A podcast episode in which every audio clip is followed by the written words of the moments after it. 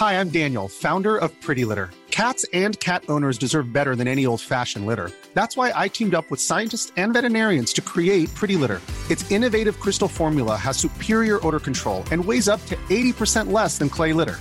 Pretty Litter even monitors health by changing colors to help detect early signs of potential illness. It's the world's smartest kitty litter. Go to prettylitter.com and use code ACAST for 20% off your first order and a free cat toy. Terms and conditions apply. See site for details.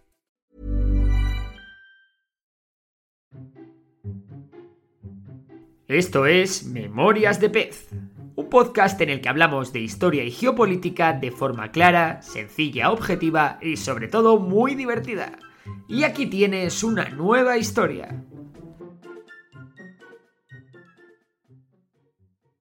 Hoy en Memorias de Pez vamos a hablar de cinco cosas que Estados Unidos ha heredado de España. Y es que la actual potencia mundial está muy relacionada con su pasado español. Así que sin más dilación vamos con ello. 1. El dólar. La moneda más utilizada del mundo y divisa de referencia en los mercados internacionales es el dólar. Todos conocemos el símbolo del dólar, ¿no? ¿Y si te digo que el símbolo del dólar son las columnas y las cintas que se pueden ver en el escudo de España? Pues sí, amigos de Memorias de Pez, el símbolo del dólar representa las columnas de Hércules y la cinta que las une. ¿Pero por qué? Pues la historia está directamente relacionada con el Imperio Español. El dólar tomó de ejemplo la que entonces era la moneda universal, el real de A8 español. Y es que en los tiempos del Imperio España era la mayor fábrica de moneda del mundo. Otras divisas que copiaron el modelo del real A8 pero no sus símbolos fue el yuan chino o el yen japonés entre muchas otras. 2. Las ciudades. Los españoles fundaron un montón de ciudades en el sur y este de los Estados Unidos. La propia Florida tiene un nombre español, pero es que ciudades tan importantes de la talla de Los Ángeles, San Francisco, San Antonio o San Diego fueron fundadas por españoles. Los españoles acostumbraban a nombrar a las ciudades en honor a sus santos, divinidades o en honor a sus ciudades de origen. Y es que hay muchas ciudades en Estados Unidos que están nombradas como homónimas de ciudades españolas, como Sevilla, Granada, Salamanca, Madrid, Laredo, Durango, Valencia, León, Córdoba, Andalucía, Oviedo, Ebro, Toledo, Coruña, Cádiz o incluso Navarra. Hay, hay, un montón. Muchas de estas ciudades se escriben directamente mediante su traducción al inglés, como Seville, Andalucía, Navarre, Coruña o Granada. Supongo que se pronunciarán así, tampoco tengo mucha idea. Mientras que en algunas pueden sufrir pequeños cambios, como es el caso del condado de New Madrid. De hecho, el 5% de los condados del país tienen origen español en su nombre. Pero es que hay casos como California, cuyo número de condados con nombre español llega hasta el 60%. Y ya vamos con la tercera. Hoy en día muchas banderas de ciudades o Estados Unidos conservan en su bandera símbolos españoles como ocurre en las banderas del estado de Alabama y de Florida, muy similares a las del Imperio Español. La de Colombia, roja y amarilla en honor a España y con una referencia directa a Cristóbal Colón. También la de Cupertino tiene un morrón. La de San Diego también es roja y amarilla con las columnas de Hércules en su escudo. En el escudo de Los Ángeles también aparecen los símbolos de Castilla y León. Otro ejemplo es la bandera de Arizona, que también incorporó el rojo y el amarillo en honor a España. 4. Estados Unidos ha concedido el título de ciudadano honorario a ocho personas en su historia. Una de ellas es el héroe español Bernardo de Gálvez, a quien se le concedió este título en el año 2004. Bernardo de Gálvez fue un héroe español del que sin duda tenemos que hacer un vídeo.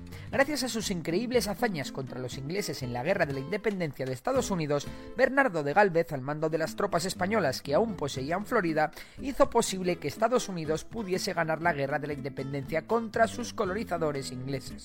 De hecho, en Florida, cada 8 de mayo se homenajea al héroe español, quien en 1781 derrotó en la batalla de Pensacola a los ingleses. Miembros de la US Navy siempre participan en los homenajes lanzando coronas de flores al agua con los colores de la bandera española e interpretando marchas militares en su honor. Podemos hablar también de la multitud de ríos, sierras, montañas, golfos, cabos o bahías que llevan nombres españoles. También podemos hacer referencia a la cantidad de estatuas y monumentos que hay en Estados Unidos en honor a héroes españoles, o incluso podríamos repasar todas las obras arquitectónicas realizadas por españoles en forma de fuertes, iglesias o edificios civiles. Incluso no hemos comentado que el español es actualmente la segunda lengua más hablada de Estados Unidos por detrás del inglés, pero prefería acabar el vídeo con una curiosidad, y es que, ¿qué hay más estadounidense que un vaquero del lejano oeste? Pues venga, la número 5, los cowboys, vistos en tantas películas de vaqueros, tienen su origen en España. Los caballos fueron introducidos en América por los españoles y llevados a lo que hoy es Estados Unidos. De hecho, los indios nativos los comenzaron a utilizar después de que se encontraran algunos que habían sido previamente abandonados por los españoles. De hecho, los famosos Mustang estadounidenses no son más que descendientes de caballos andaluces que llevaron los españoles y que al ser abandonados se asilvestraron. Junto al caballo se exportó también toda la cultura que tenía que ver con el mundo equino. Para defender los territorios españoles que abarcaban miles de kilómetros con muy pocos la caballería española tuvo que cambiar sus pesadas armaduras por la estética propia de los jinetes andaluces de las marismas del Guadalquivir, que también incluían el sombrero de ala ancha para protegerse del sol al recorrer largas distancias, las espuelas, las sillas de montar y los rodeos como práctica habitual. Los cowboys estadounidenses copiaron esta estética, integrándola tanto en su cultura que ahora todo el mundo la identifica con Estados Unidos y nadie con Andalucía. Si te ha gustado el episodio de hoy, recuerda que puedes seguirnos en Spotify. Y si nos quieres echar una mano, puntúa el podcast con 5 estrellas. Por lo demás, un abrazo y hasta la próxima.